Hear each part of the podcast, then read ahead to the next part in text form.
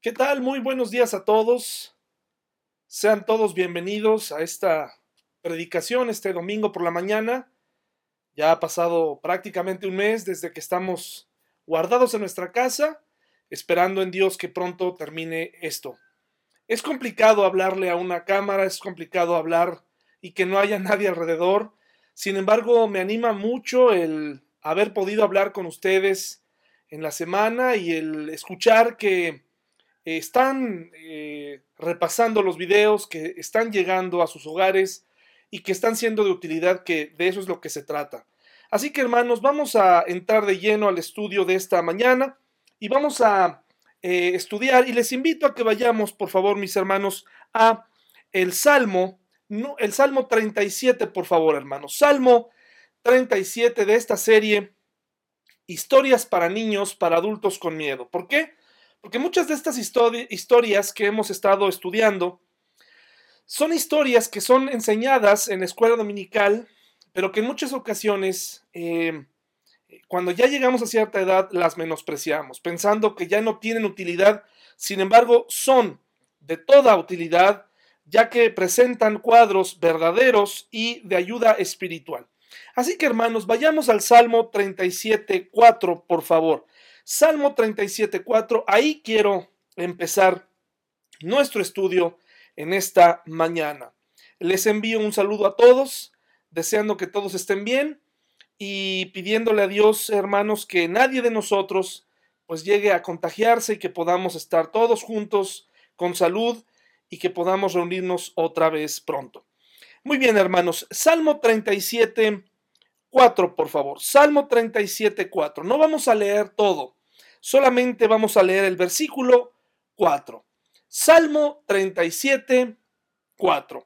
Dice así, eh, eh, mis hermanos, deleítate en el Señor y Él te concederá los deseos de tu corazón. Como dice, hermanos, deleítate en el Señor y Él te concederá los deseos de tu corazón. Eh, creo que todos sabemos lo que es un deleite. Creo que todos sabemos lo que significa deleitarse. Creo que hay otras palabras que nos pudieran ayudar. Disfrutar, ¿verdad? Eh, sentir este, este gozo, este placer, eh, deleitarnos. Nuestros sentidos se deleitan cuando comemos algo que nos gusta. Nuestros ojos se deleitan cuando ven algo que nos agrada.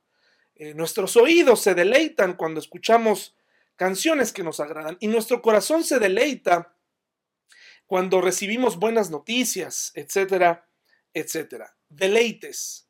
Dice aquí eh, en la nueva traducción viviente, deleítate en el Señor y Él te concederá los deseos de tu corazón. En la Reina Valera dice las peticiones de tu corazón es uno de esos versículos muy dedicados cuando alguien cumple años, ¿sí o no? Le decimos que Dios conceda las peticiones de tu corazón. Es como una mezcla, es como un versículo que se presta a dar una bendición a otros.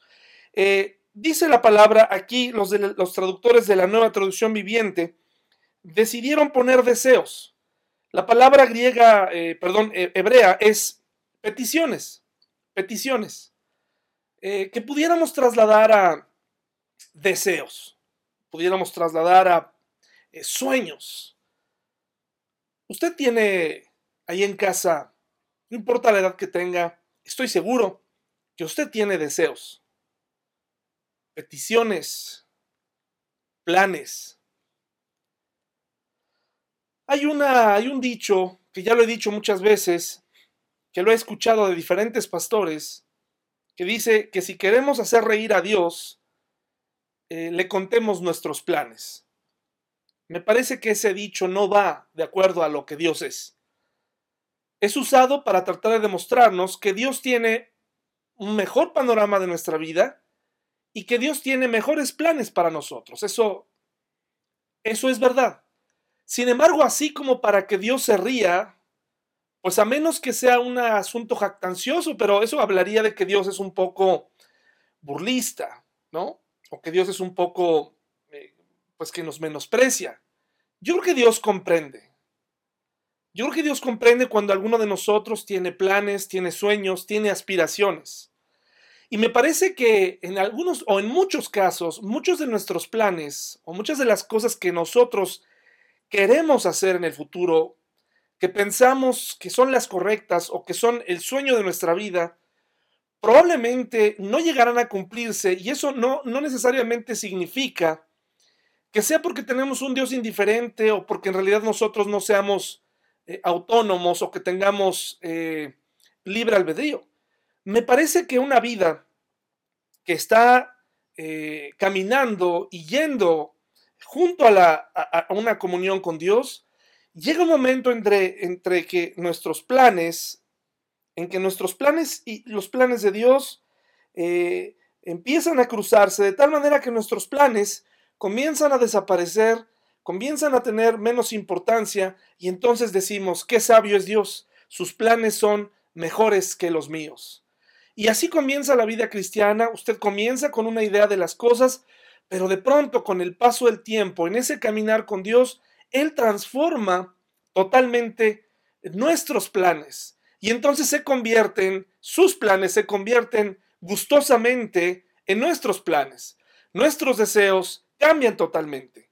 Hay algunos aquí, probablemente que están viendo el video, que no se han casado, tienen el deseo de casarse, no tienen novia y piensan, ¿verdad? Que si le dejan esa, ese deseo a Dios, pues probablemente Dios les va a mandar a una persona que tal vez ellos no hubieran elegido, ¿verdad?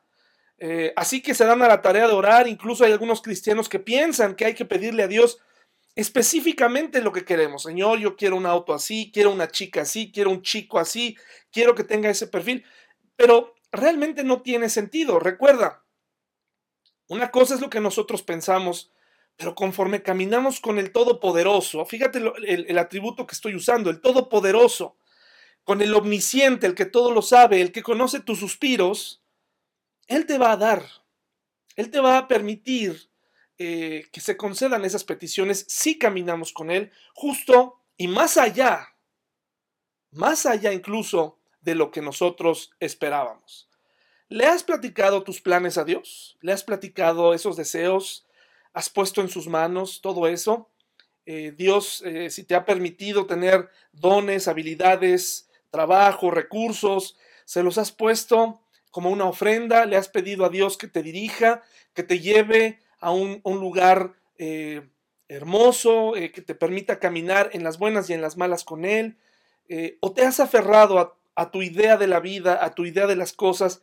De ahí que muchas veces seamos infelices, porque tú tienes una idea de la vida, tú tienes una idea y, y estás luchando con Dios respecto a cómo deben hacerse las cosas y no, no pueden mandar dos en una vida. O le dejamos que Él nos dirija o lo hacemos nosotros. Y obviamente los resultados serán distintos. Pero no tengas miedo. Caminar con Dios es bueno. Tener comunión con, comunión con Él es bueno, porque Él nos va ayudando y nos va abriendo un camino y nos va eh, brindando más opciones y más alternativas a una vida que antes estaba limitada. Estoy seguro que Dios puede mejorar nuestros planes y entiéndase lo que estoy diciendo. Puede cambiarlos por unos nuevos, diferentes, una nueva manera de pensar. ¿Sí? Así que es muy importante para que nosotros lleguemos a cumplir ese propósito que Dios tiene o esos propósitos que Dios tiene para nosotros en esta vida, porque estamos aquí para vivir y también para, para disfrutar, estamos aquí para tener una comunión con Él, estamos aquí, sí, vamos a batallar, vamos a, a tener aflicciones, vamos a tener pruebas, etcétera, etcétera, pero no estamos solos, Él está con nosotros, necesitamos su guianza, necesitamos su ayuda, si andamos cerca de Él, entonces se nos garantiza un camino distinto. Hay quien olvida andar cerca de Dios, aún cristianos se nos olvida. Si permanecemos en la fe, obedeciendo, eso es muy importante. Hay quien quiere eh, aparecerse el domingo, y como por arte de magia, lavar las culpas, ¿no? De, una manera religiosa, eh, dejando a un lado su responsabilidad de crecer. Hay quien se, se aleja del camino, aún creyendo que está cerca. Y por último, si nos deleitamos en Él, si sentimos ese gozo, ese anhelo por conocer a Dios, hermanos, en otras ocasiones he hablado del, de lo tedioso que fue vivir en algún momento dado una vida eh, llena de activismo dentro de la iglesia, ¿sí? Pero no te confundas, realmente lo que quiero decir es que hubo muchos momentos donde nos dedicamos a muchos ministerios descuidando otras cosas importantes. Sin embargo, te puedo decir que sí llegué a deleitarme en Dios. Al escuchar predicadores, al estar activo, es un deleite. Es un deleite. De tal manera que cuando nos deleitamos en Él, eh, pues cada cosa que hacemos para Él nos da un rumbo, nos da un sentido. Yo te puedo decir que en mi vida fue un deleite, me pude deleitar en Dios gracias a lo que Él puso en mi vida, que yo ni por aquí, hermanos, ni por aquí tenía la idea de que trabajaría con adolescentes tantos años y fue un deleite y jamás cambiaría esa parte de mí, de mi vida. Le agradezco a Dios por cada joven que me permitió conocer en esa hermosa etapa. Ya todo lo demás, algunas cosas que hicimos que estuvieron de más en la vida eh, alrededor de lo que tal vez hicimos como una especie de religión, ese es el problema, pero yo no me puedo quejar. Dios insertó ese plan maravilloso, ese propósito de tratar con adolescentes fue una bendición, con jóvenes, eso fue una maravilla. Y me dio por muchos años rumbo y me libró de muchos y de cometer muchos errores. Cuando en mi vida eh, tal vez estaba yo en el momento eh, más, eh, de, más tentación en mi vida, Dios puso delante de mí una opción y esa opción fue servir a los adolescentes, chicas y chicos de entre 11 y 15 años. Fue maravilloso. Fue una manera en cómo Dios trabajó en mi vida y ahora y ahora me permite estar al frente de una iglesia y me permite eh, conocerles y me permite compartir con ustedes. Y por eso es que cada video, cada sermón es un aprendizaje para mí. Y yo deseo que también lo sea para ti.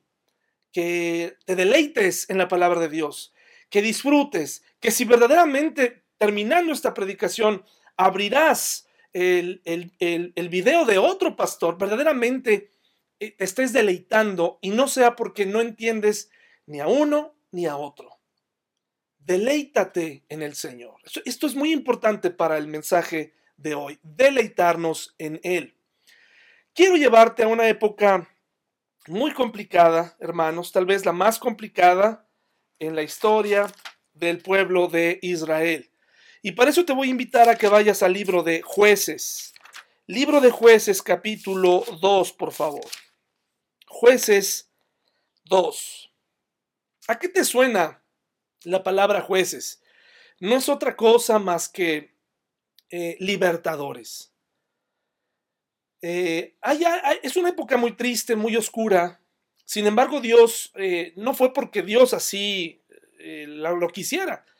El alejamiento de su presencia, el alejamiento de, nuestros principios bíblicos, el alejamiento de la sociedad de Dios, trae como consecuencia épocas oscuras. El alejamiento de un padre de familia, de un joven, de una esposa, trae como consecuencia épocas oscuras. De ahí que muchos digan, andaba perdido, me alejé de Dios. Ellos identifican cuál fue el problema, me alejé de Dios y trajo como consecuencia una terrible oscuridad, una época oscura. Pues esto es justo lo que pasó. Mire lo que dice jueces 2 del 1 al 4. Jueces 2 del 1 al 4. El ángel del Señor subió a Gilgal, a Boquim, y dijo a los israelitas, yo los saqué de Egipto y los traje a esta tierra que juré dar a sus antepasados. Y dije que nunca rompería mi pacto con ustedes, porque Dios es fiel. Por su parte, ustedes no debían hacer ningún pacto con los habitantes de esta tierra, sino destruir sus altares. Pero ¿qué hicieron ellos, hermanos? Pero desobedecieron mi mandato. ¿Por qué lo hicieron? Ahora declaro que ya no expulsaré a los pueblos que viven en la tierra de ustedes. Ellos les serán espinas clavadas en el costado y sus dioses serán una tentación constante para ustedes. Cuando el ángel del Señor terminó de hablar a los israelitas, el pueblo lloró a gritos. Por eso llamaron el lugar Boquim, que significa llanto, y allí le ofrecieron sacrificios al Señor. Esto era un problema continuo con el pueblo de Israel. Eh, Dios estaba intentando allanar el camino. Durante el éxodo, la salida, y eh, todo ese camino rumbo a la tierra prometida, Dios les iba quitando, les iba diciendo, vamos a ir eh, anulando a, a este grupo, a, esta, a este pueblo, porque son paganos. La gente que vive en Canaán son extremadamente salvajes, tienen dioses salvajes, tienen eh, costumbres paganas terribles. Tienes que eliminarlos. ¿Y qué hacía el pueblo de Israel? Los dejaba y los dejó vivir. Así ha sucedido en un problema incluso hasta político que cargan hasta el día de hoy en Palestina. Entonces, eh, hermanos, el pueblo de Israel fue duro y fue desobediente. ¿Cuántas veces el Señor nos ha dicho, quita este hábito de tu vida? Nos lo ha mostrado, pero nosotros qué? Seguimos y seguimos y seguimos. El libro de jueces se cree que fue escrito por Samuel, un profeta de Dios. Esta época estaba llena de crisis pero en las crisis es donde surgen héroes. Héroes que Dios puso ahí, libertadores, ¿sí? Hubo gente que quiso tomar la batuta. Dios los llamó y ellos aceptaron. Algunos de ellos pusieron algunos pretextos, lo que sea, pero al final lo hicieron. Cumplieron. En, época, en aquella época no había rey. El rey debía ser Dios, pero la gente no quería a un Dios, quería a un hombre como rey como las demás naciones, querían verse como los demás. Miren lo que dice jueces 21-25 para que se dé cuenta del problema en el que verdaderamente estaban en esa época. Jueces 21-25. Así termina el libro de jueces y así, este es el versículo clave. En esos días, Israel no tenía rey. Cada uno hacía lo que le parecía correcto según su propio criterio. Eh, un principio que nos da la Biblia y por eso es que debemos obedecer a las autoridades. Ya hay un sermón acerca de esto, donde estoy hablando acerca de la, dónde sería la única forma en la que un, un cristiano podría resistirse civilmente a obedecer ciertas cosas. Pero Jesús nos está llamando y Dios nos está llamando a obedecer a las autoridades. ¿Qué pasa, hermanos, en nuestro hermoso país? Donde uno dice una cosa para eh, las, medidas de protección y luego ya por allá sale otro gobernador que dice, no, mejor esto, no, mejor aquello. Total que si cada quien usa su criterio, va a ser un desastre. De ahí, hermanos, que nuestro criterio no sirve. Nuestro criterio para vivir la vida no sirve. Lo podemos usar, pero es mejor depender de Dios. Es mejor pedirle ayuda y pedirle que no vivamos al tanteo en la educación de nuestros hijos, en la edificación de nuestra iglesia y que no y que nos libre de usar nuestro criterio. ¿Sí? Que no seamos personas que digamos, bueno, es que yo pienso que las cosas son así y por eso, eh, pues ya, eh, así van a ser. Qué delicado. Por eso necesitamos a un Salvador y a un guía nuestra, y a un guía nuestra vida. Jueces 2, por favor, regrese para allá. Jueces 2. En Jueces 2, mis hermanos, Jueces 2, dice, dice, dice Dios, ni modo, ya no te voy a quitar a esos pueblos porque no obedeces. Quieres vivir con ellos. Te enamoras de sus mujeres, haces cosas incorrectas, te postras ante sus dioses ok, eso es lo que quieres, te lo voy a dejar y será una tentación constante para ti. Jueces 2, 10 al 13, por favor, jueces 2, 10 al 13, fíjense lo que dice. Después de que murieron todos los de esa generación, todos esos que venían con Josué, ¿recuerda? Después de haber tomado la tierra de Canaán, todos esos que vinieron son, está hablando de ellos. Dice, creció otra generación que no conocía al Señor, ni, ni recordaba las cosas poderosas que Él había hecho por Israel. Qué terrible error, hermanos. Qué terrible error. Qué problema tan serio cuando nosotros como padres no le recordamos a nuestros hijos quién es Dios y qué es lo que ha hecho en nuestra vida. Qué triste esta situación, porque esta generación ya no conocía a Dios. Era difícil, todo el mundo quería hacer lo que quería, todo el mundo tenía una buena manera de vivir, todo el mundo tenía un criterio. ¿Sí? Jueces 2 eh, del 16 al 18 dice así, jueces 2 del 16 al 18, entonces el Señor, como una manera de solucionar este problema, porque no los iba a dejar así, recuerde que hubo una época en donde Dios dejó que el hombre viviera de esta manera y tuvo que destruir a la humanidad mediante el diluvio porque la gente escogía continuamente hacer el mal. Aquí el Señor dice, voy a levantar jueces para rescatar a los israelitas de la mano de sus agresores. Sin embargo, Israel no hizo caso de los jueces. Está hablando de la mayoría de la población. Sin embargo, Israel no hizo caso a los jueces, sino que se prostituyó, rindiendo culto a otros dioses Qué pronto se apartaron del camino de sus antepasados, los cuales habían obedecido los mandatos del Señor.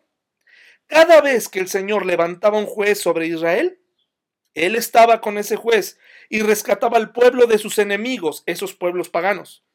Durante toda la vida del juez, pues el Señor tenía compasión de su pueblo, que estaba sobrecargado de opresión y sufrimiento. Pero ¿qué pasaba? Pero al morir el juez, la gente no solo volvía a sus prácticas corruptas, sino que se comportaba peor que sus antepasados, seguía a otros dioses, los servía y les rendía culto. Además, se negaba a abandonar sus prácticas malvadas y sus tercos caminos. Fíjese, una generación sin Dios, una generación donde los padres se habían rendido, dio como consecuencia una sociedad donde los hijos estaban tomando decisiones muy equivocadas, decisiones tremendas, muy tristes. Había corrupción, había muchas cosas eh, espantosas en esa época. Dios levantaba jueces como Otoniel, Ahod, Débora, Gedeón, Abimelech, Jefté. Y si hubiera habido una solicitud de parte de Dios en el llamado, en aquel entonces, si hubiera salido una solicitud de trabajo, ¿no? Como cuando vemos en un periódico o una vacante, me la imaginé así. Se solicita juez, se precisa urgente, creyente en Jehová, valiente, con deseos de libertad, que sepa escuchar, completa disposición para seguir órdenes, tolerancia a la frustración, experiencia no necesaria. Dios hará todo.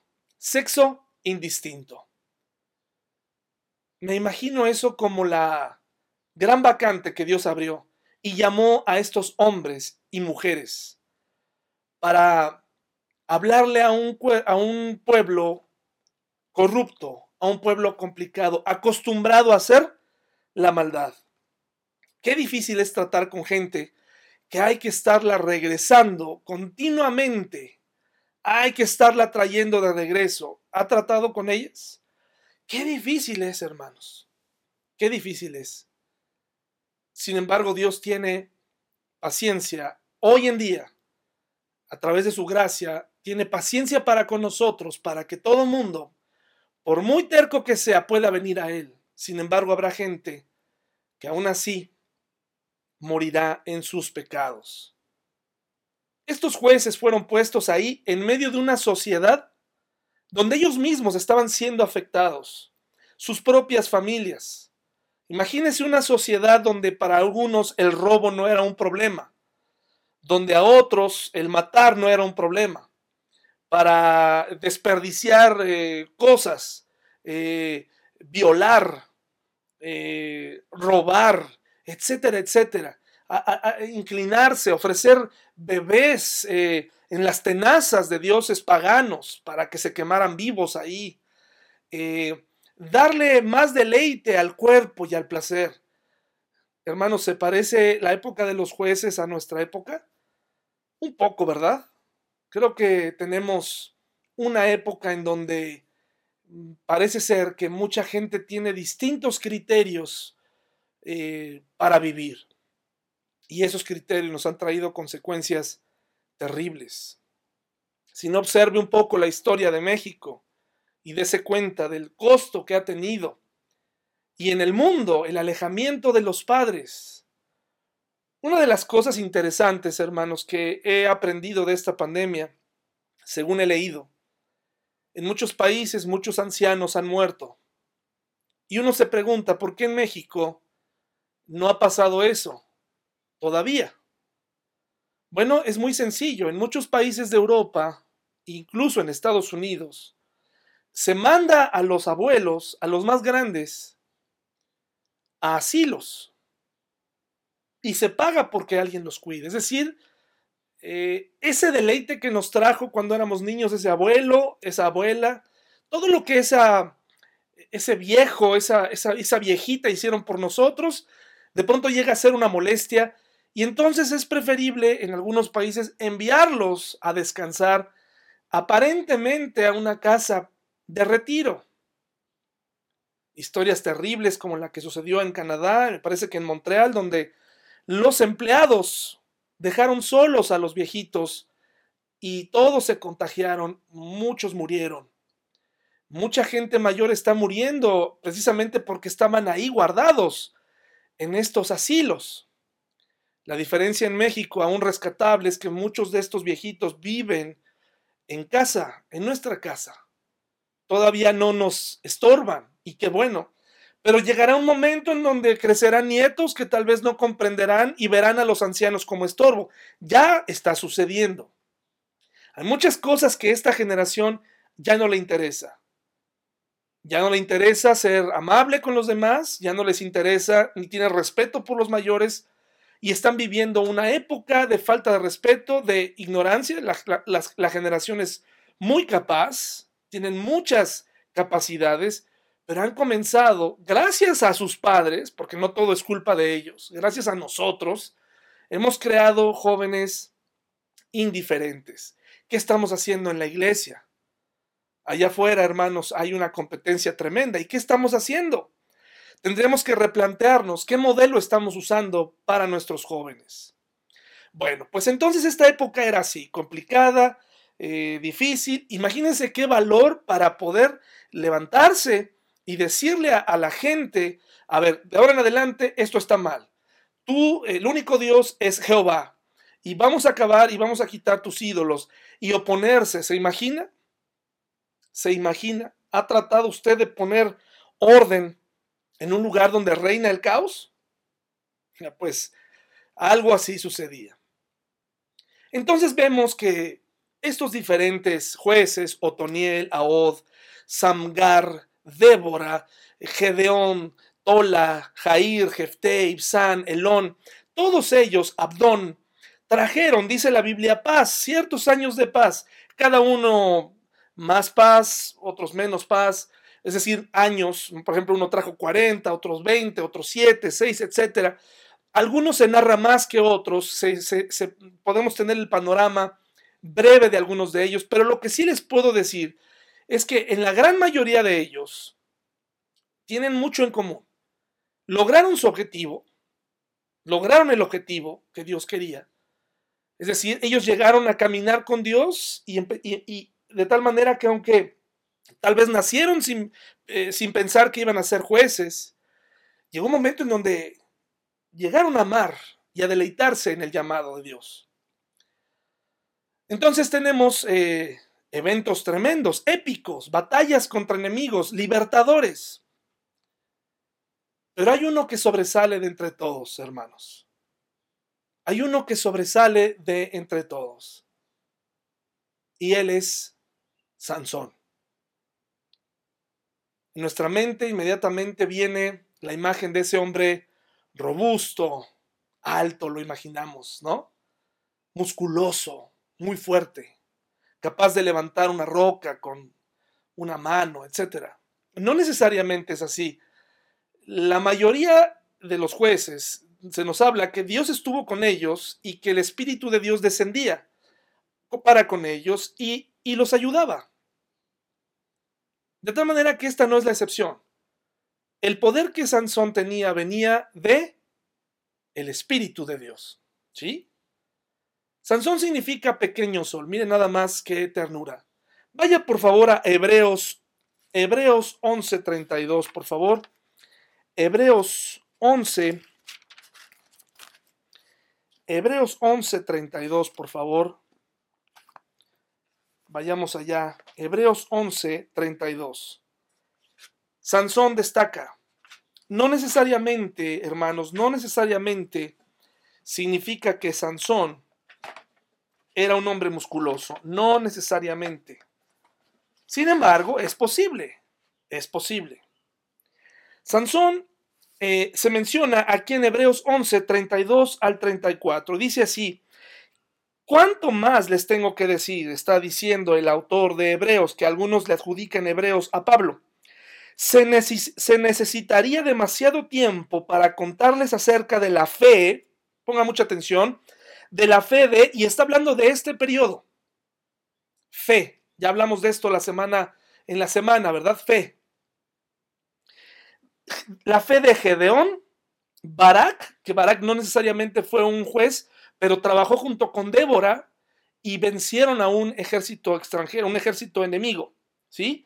Sansón, Jefté, David, Samuel y todos los profetas. David y Samuel corresponden a otro periodo, el periodo de los reyes y de los profetas.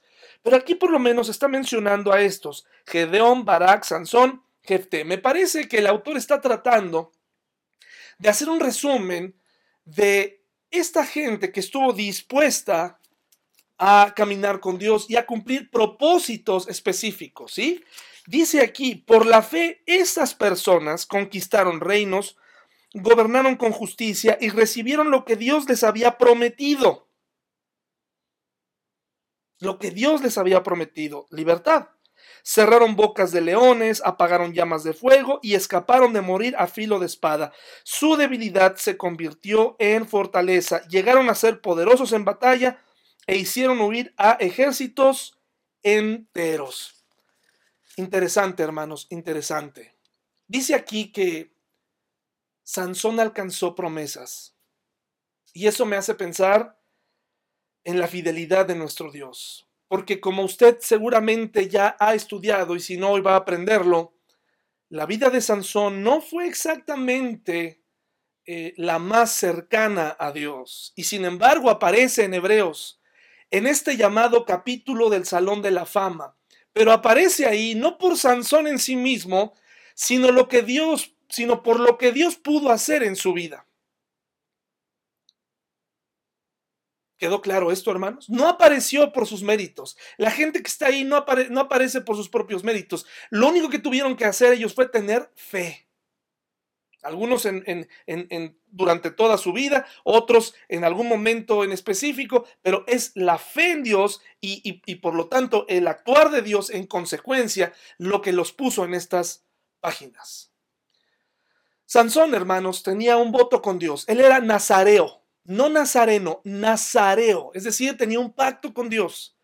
Desde pequeño, desde pequeño él tenía que cumplir eh, con ciertos estándares desde que él nació.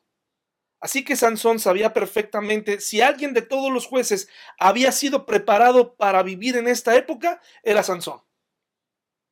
Sansón fue apartado por sus padres, por Manoa, y no sabemos el nombre de su madre, para que pudieran educar a un niño con votos nazareos.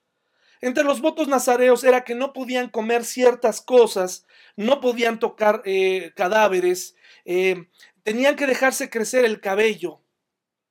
Y principalmente esto significaba una comunión estrecha con Dios. Eso significaba ser nazareo.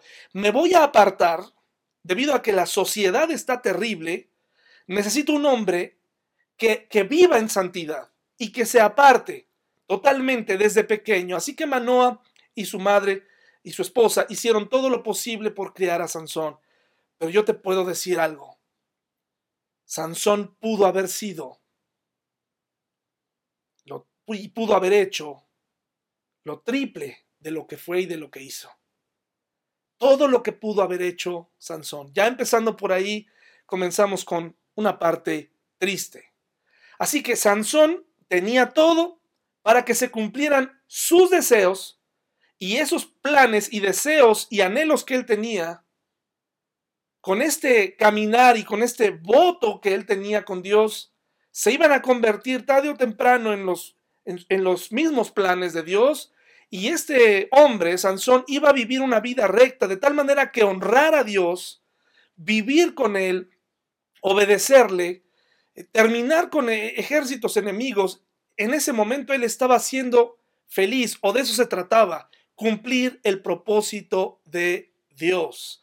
El que anda cerca de Dios está en ese nivel y comparte los mismos deseos que Dios tiene. Es decir, ama lo que Dios ama y aborrece lo que Dios aborrece. Así como lo estoy diciendo, suena algo imposible de hacer. Suena una tarea titánica. Porque si tú y yo no hemos tenido una relación tan estrecha, pues no podemos entender esto. Por ejemplo, cuando tú, cuando tú te casas o cuando tienes apenas una novia, pues hay muchas cosas que te atraen de ella, etcétera, etcétera. alguien me enseñó alguna vez que si tú realmente querías casarte con alguien, tenías que preguntarte si tú la veías o lo veías como madre o padre de tus futuros hijos. Es decir, porque una cosa es ser novios y otra cosa es vivir con esa persona. De tal manera que estoy hablando, usando el, el símil de la relación, de una relación humana, para que puedas comprender un poquito mejor que con el paso de los tiempos, con el paso del tiempo, cuando tú te casas y aprendes a conocer a tu esposa y quieres conocer a tu esposa genuinamente, sus deseos se convierten en los tuyos. Y, eso hace que vivas un matrimonio feliz. Porque entonces los planes que ella tiene son tus planes y viceversa. Si ella quiere vivir en un lugar y están puestos de acuerdo, lo lograrán. Si ella quiere comprar algo y tú no, no se logrará o a lo mejor lo comprarás, pero siempre tendrás ese problema con ella por haber decidido sin ella. Lo que te quiero dar a entender es, esta comunión con tu pareja te permite disfrutar y te permite tener, eh, deleitarte en la unidad y sus deseos y, tus deseos se mezclan hasta que tienen un solo deseo. Bueno, pues Sansón y su voto y, y su mismo objetivo de terminar con los enemigos, pues era un, era un deseo propio. Hasta que Sansón comenzó a cambiar los roles y comenzó a preguntarse, ¿y si mejor hago esto? Se le dedican cuatro capítulos a la historia de Sansón. No vamos a estudiarlos todos en este momento, vamos a hacer un resumen breve. Él venía de una familia milagro, los padres no podían tener hijos, eran estériles. Dice jueces 13:5, si usted va para allá, jueces 13.5, por favor. Jueces 13.5. Jueces 13.5 dice, quedarás embarazada y darás a luz un hijo, a quien jamás se le debe cortar el cabello, pues él será consagrado a Dios como nazareo desde su nacimiento. Él comenzará a rescatar a Israel de manos de los filisteos, que era el pueblo enemigo en turno. Ahora, del 12 al 13, más adelante, Mismo capítulo, solamente hay que avanzar al 12 y 13. Entonces Manoa le preguntó, cuando tus palabras se hagan realidad, ¿qué reglas debe gobernar la vida y el trabajo del muchacho? El ángel del Señor le contestó, asegúrate de que tu esposa siga las instrucciones que le di, es decir, eh, de manera separada, eh, recibieron las instrucciones hacia Sansón y los dos tenían un solo objetivo, educar a Sansón para combatir a los filisteos. Eso es lo que tenía que suceder. La sociedad y el estado de corrupción que estaba lo ameritaba. Ahora, después de lo que vamos a hablar, pareciera, mis hermanos, que entonces eh, algo hicieron mal los papás, pero no queremos culpar a los papás de todo lo que pasa en nuestra sociedad, porque llega un momento en donde los hijos tomamos nuestras propias decisiones. Así que hoy no voy a dedicarme a hablar de los papás, voy a hablar de la responsabilidad individual dando por hecho que Manoa y su esposa hicieron todo lo posible por educar a Sansón en este voto y que lo educaron correctamente, pero que llegó el punto en donde él comenzó a hacer cosas equivocadas. Muchas veces, hermanos, cuando he leído y he predicado muchas veces de Sansón, me han venido a mi mente muchas cosas. Y cuando leo el relato, un relato como el que les voy a leer ahorita, en, eh, precisamente en eh, jueces 14, del 1 al 4, cuando se los voy a leer, les quiero decir, hermanos, que verdaderamente esto es algo que no me cabía en la mente. Es como si yo dijera, algo anda mal en el texto. Esto no puede estar pasando. Miren lo que dice jueces 14, del 1 al 4. Cierto día, estando Sansón en Timna, estamos hablando de un Sansón ya maduro o ya grande, se vio atraído por una mujer que filistea de las enemigas. Cuando volvió a su casa, dijo a su padre y a su madre, me gusta una, una joven filistea de Tibna y quiero casarme con ella, consíganmela. Pero su padre y su madre se opusieron, pues era obvio. Y le dijeron, ¿acaso no hay una sola mujer de nuestra tribu o entre todas las israelitas con la que puedas casarte? preguntaron. ¿Por qué tienes que ir a los filisteos paganos a buscar una esposa? Sin embargo, Sansón le dijo a su padre, consíguemela, a mí me gusta ella. Note por favor, note por favor la actitud de Sansón. ¿Sí? Note por favor la actitud que tiene Sansón. Una actitud altanera, una actitud encaprichada.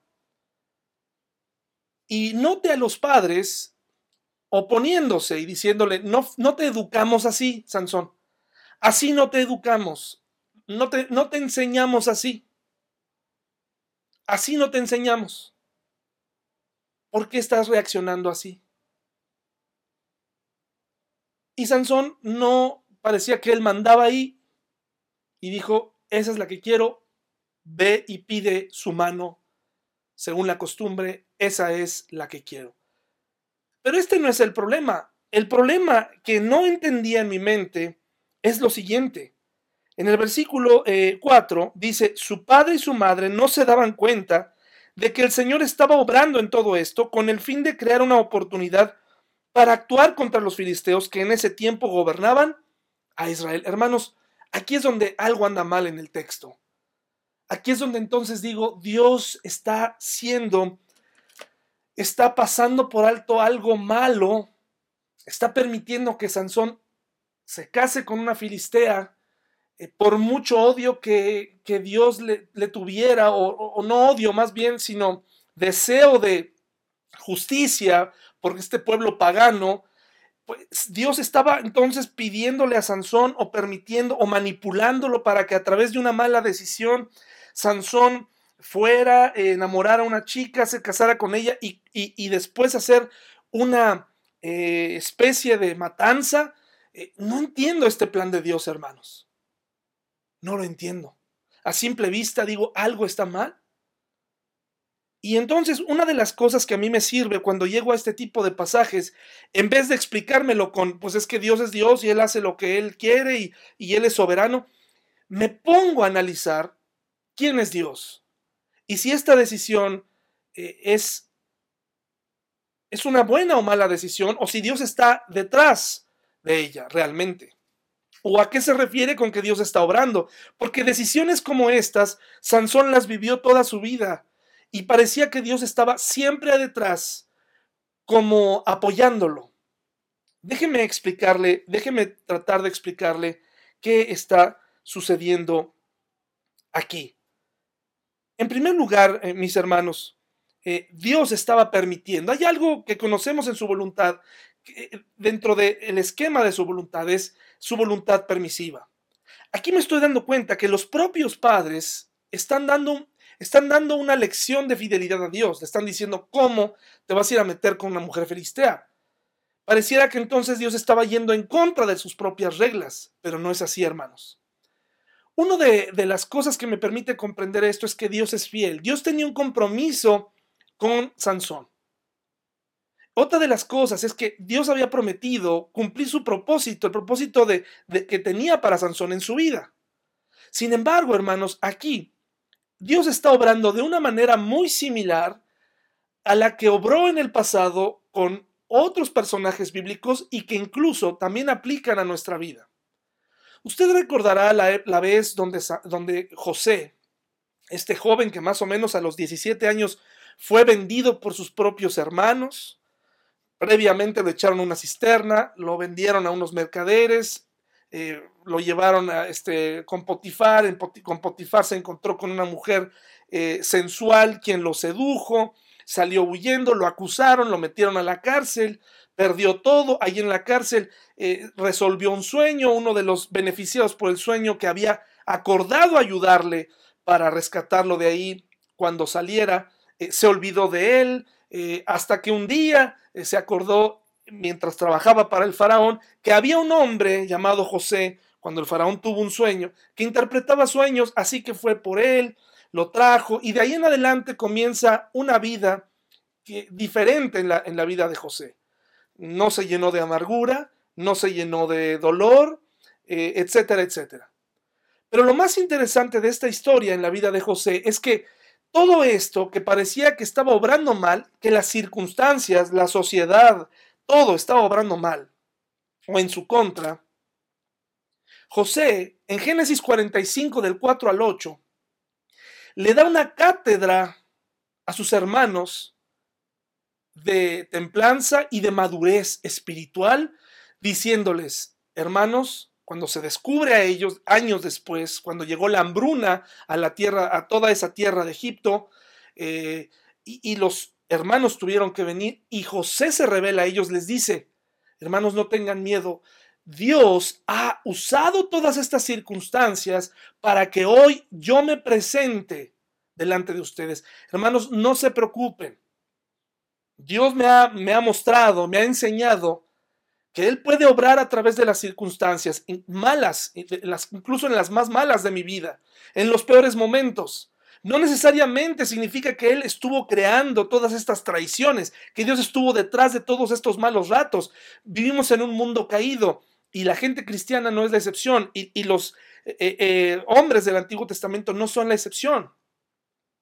Sin embargo, este caminar con Dios hizo que José comprendiera, Señor, yo tengo un plan, yo, yo tengo un propósito contigo, compartido y se cumplirá, no importa las circunstancias. Y, Dios lo protegió, preservó su vida, pero José dice, todas las circunstancias obraron para bien. Dios las, las usó para bien hoy.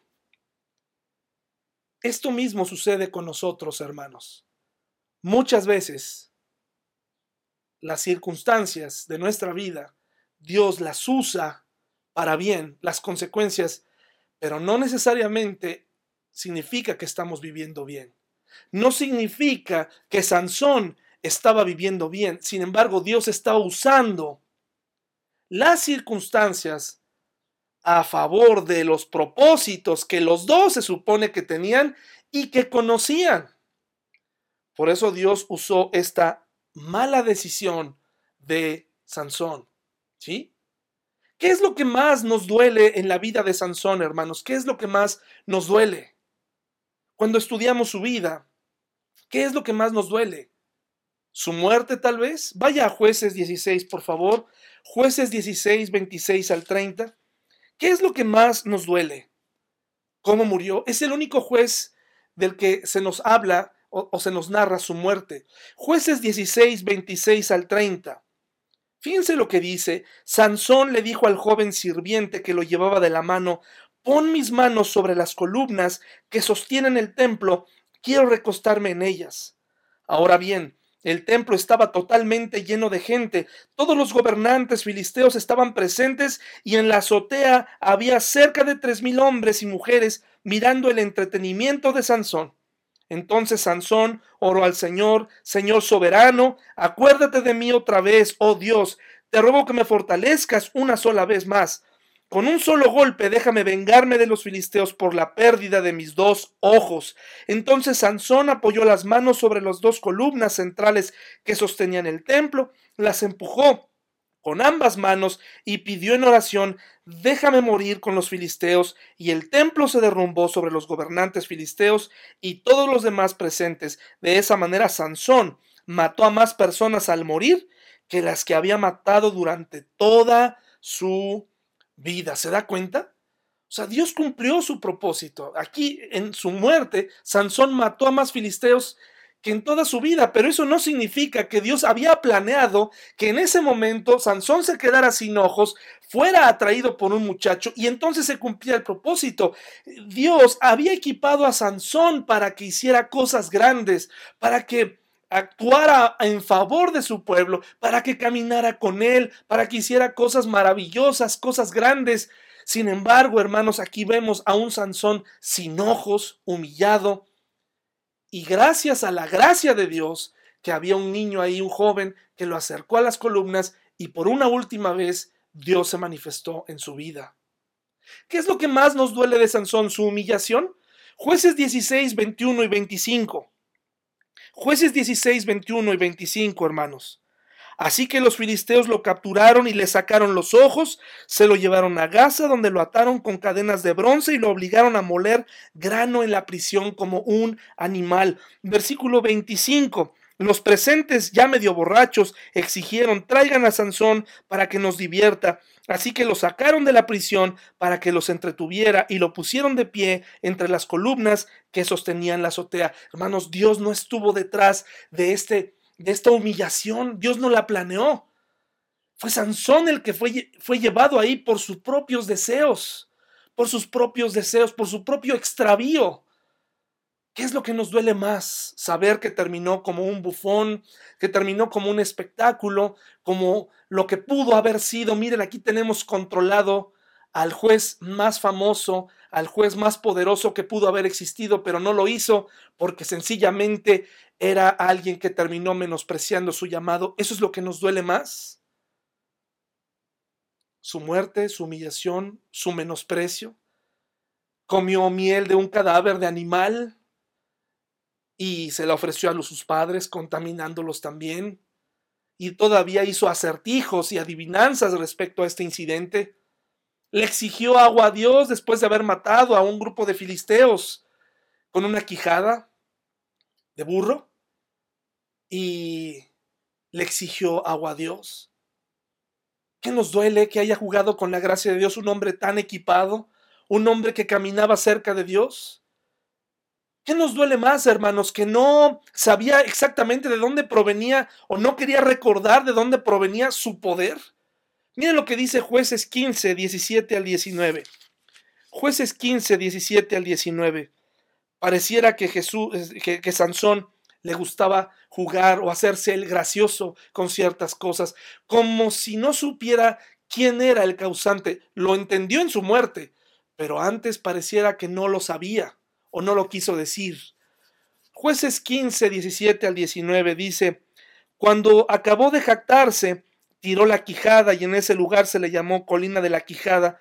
Después Sansón tuvo mucha sed y clamó al Señor, has logrado este esta gran victoria por medio de la fuerza de tu siervo. Fíjese, por medio de la fuerza de tu siervo. Y ahora tengo que morir de sed, de sed y caer en manos de estos paganos. ¿Y qué hizo Dios, hermanos? Le brindó agua, como diciendo, yo voy a ser fiel en tu vida. Yo voy a continuar, porque tú y yo tenemos un pacto es un pacto recíproco. Tus padres te ofrecieron a mí desde pequeño y yo prometí estar contigo, como lo estuve con los otros jueces, y cumpliré mi propósito y eliminaré. La gente necesita un libertador y voy a tolerar tus desobediencias. Pero me parece que Dios permitió ocurriera esto triste en su vida. Jueces 16, mis hermanos, jueces 16, 15 al 17. Jueces 16, 15 al 17, mis hermanos. Dice así, Así que mientras él dormía, Dalila le entretejió las siete trenzas del cabello con tela, después la aseguró con la lanzadera del telar, una vez más gritó, Sansón, los filisteos han venido a, a capturarte. Pero Sansón se despertó arrancando la lanzadera del telar y sacó de un tirón su cabello del telar y de la tela. Entonces Dalila, haciendo pucheros, le dijo, ¿Cómo puedes decirme te amo si no me confías tus secretos? Ya te has burlado de mí tres veces. A esto estaba jugando Sansón. Y aún no me has dicho lo que te hace tan fuerte.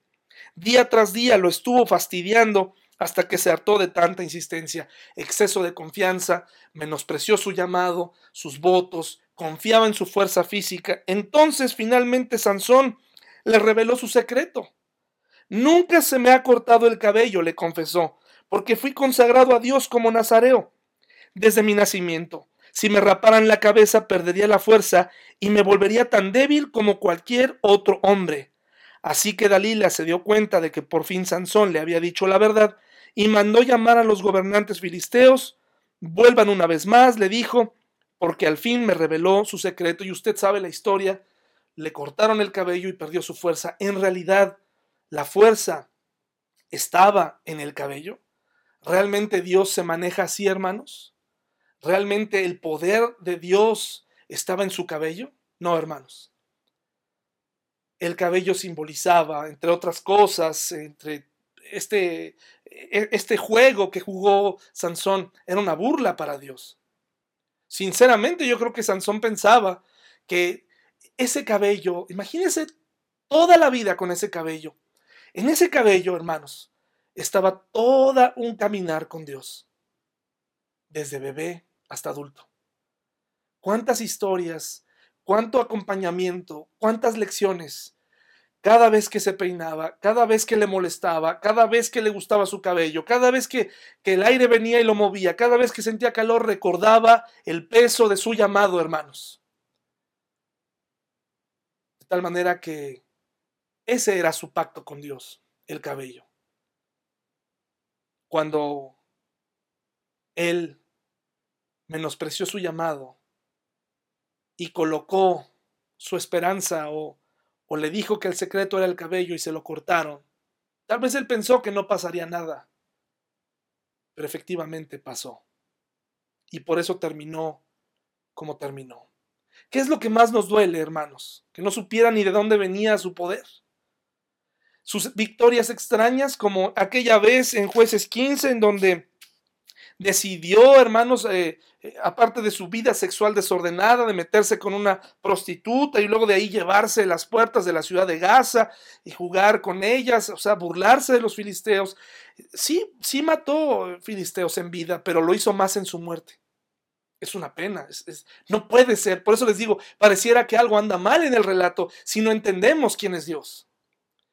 Jueces 15, 4 al 5 Ahí nos vemos una extraña, eh, un extraño jugueteo cuando su ex, primera esposa, la primera esposa que tuvo, Filistea, quiere regresar después con ella, después de que hizo un berrinche porque le adivinaron su acertijo, y llega de regreso con ella a reclamarla, se enoja porque no se la dan otra vez, y entonces junta unas zorras, las amarra, les pone una especie de, fuego en, sus antorchas, como una especie de antorcha pequeña, como una vela, para que las zorras corrieran. Imagínense el evento de estar recolectando este, estos animales, amarrar cola con cola y luego soltarlos para que quemaran un pastizal. Sin duda, hermanos, sin duda esto, esto fue una cosa creativa, pero humana. ¿Y saben qué hacía Dios? Paciencia. Paciencia vez tras vez. Vez tras vez. Vez tras vez. Así que lo que más duele de Sansón es todo aquello que no se escribió de él. Todas aquellas victorias que no ganó. Todas aquellas malas actitudes, todas aquellas buenas actitudes de las que no sabemos en la Biblia. Y allí en la columna, ciego, hizo su obra maestra. Gracias a Dios. Eso es lo que duele. Eso es lo que duele más. ¿Cuántas veces Dios ha sido paciente contigo una y otra vez? Hasta este momento ha soportado tus ideas. Ah, eso no significa que Él haya olvidado que tiene un pacto contigo. En el momento en que tú viniste, a su, tú le pediste que viniera a tu vida, eh, tú le dijiste, entra a mi vida, sálvame, y él cumple, y Él es fiel. Sin embargo, tú y yo somos aquellos que fácilmente nos desviamos. Hay cosas, hermanos, hay cosas que Sansón olvidó. Hay cosas que le pasaron a Sansón y que nos puede pasar a cualquier cristiano. Número uno, perdió el rumbo, como tú y yo lo podemos llegar a perder. Ya no sabemos hacia dónde vamos. ¿Por qué soy cristiano? ¿Por qué voy a la iglesia? A la iglesia no vas a criticar. A la iglesia, es más, desde tu casa. Este video no está precisamente hecho para que tú, pues, eh, lo despedaces técnicamente, lo pudieras hacer. Está hecho para que analices. Está hecho para que hable a tu vida. Al menos eso le pido a Dios. Pero hay quien ni aún en la comodidad de su casa podrá darse un tiempo para crecer, para entender. Y se dará el tiempo para juzgar, hermanos. Créanme, hay gente fijándose en cosas tan tontas durante este periodo. Perdimos el rumbo. No sabemos hacia dónde vamos. Sansón perdió el rumbo. Empezó a dirigir sus fuerzas hacia las mujeres, hacia su propio ego, sus deseos, su, su ego, su, su nombre. Acuérdense que él creía que por su fuerza Dios, Dios prácticamente estaba haciendo todo por su fuerza y no al revés. Así que perdió el rumbo y eso nos puede pasar a ti y a mí. Olvidó quién era. Y con este olvido de ser un libertador, de ser eh, llamado el pequeño sol, jamás pudo llegar a ser un gran sol. Ahí se quedó como un pequeño sol. Olvidó la educación de sus padres, como nos pasa a muchos cristianos. Olvidamos nuestros orígenes, olvidamos quién nos ayudó en el pasado, olvidamos quién nos ha traído hasta aquí, somos ingratos, nos hemos olvidado de estos principios básicos, se olvidó que Él vino producto de un milagro, que Él dependía totalmente de Dios. ¿Acaso tú y yo no somos eh, precisamente eh, personas que, que necesitamos de Dios? Estamos aquí hoy y si no, y si de verdad, si no fuera por Él, ya no estaríamos casados, estaríamos aquí totalmente eh, perdidos si no fuera por Él. Que no se te olvide de dónde vienes Ahora es más fácil, las iglesias comienzan a establecer, y eso es muy importante que lo pensemos en estos días, ¿qué quieres para tu iglesia?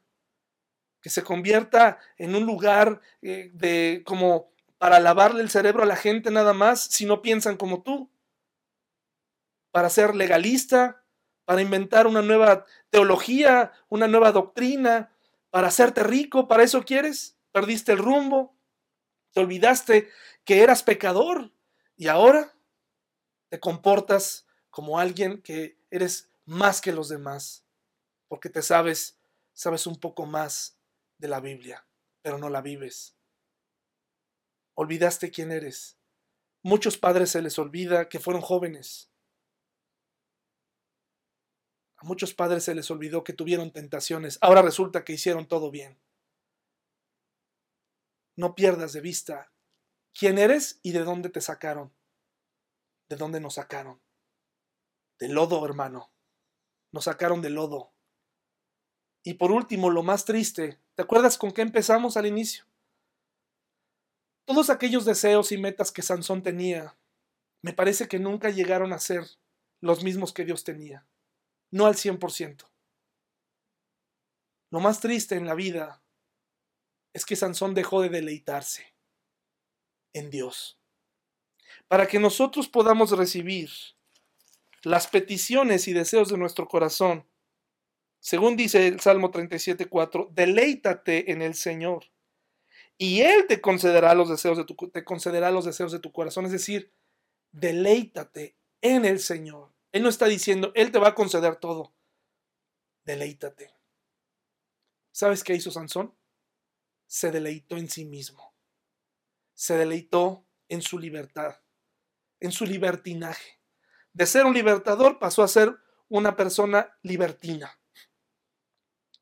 Y la vida de Sansón se convirtió en una vida de constante reto a la misericordia de Dios. ¿Por qué aparece entonces en el libro, en el libro de, en el libro de Hebreos? Porque al final tuvo que hacer uso de su fe. Al final la fe funciona. Al final la fe funciona, pero el punto es, tendrás que perderlo todo para darte cuenta lo que tienes delante de ti. Tendrás que perder tu juventud, tendrás que perder eh, muchas cosas, creatividad. ¿Cuándo se las vas a ofrecer a Dios? ¿Cuándo? ¿Cuándo vas a dejar y voy a dejar de vivir como a mí me gusta, deleitándome a mí mismo? ¿Cuándo mis pensamientos y los pensamientos de Dios van a caminar juntos? ¿Cuándo? Pues hasta ese momento, hasta ese momento, hermano, podremos llegar a experimentar plenitud, mientras haya jóvenes queriendo caminar aparte, tratando de interpretar lo que quieren interpretar, tratando de encontrar un Salvador distinto para poder justificar nuestra vida de pecado, seremos infelices y estaremos incompletos y estaremos dando tumbos como Sansón. Y eso no significa que no se cumplirá el propósito de Dios, porque al final el propósito de Dios se cumplió en la vida de Sansón por su gracia. Y Sansón murió cumpliendo el propósito de Dios, pero ¿A qué precio?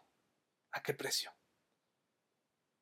Hermano, necesitamos pensar en este periodo.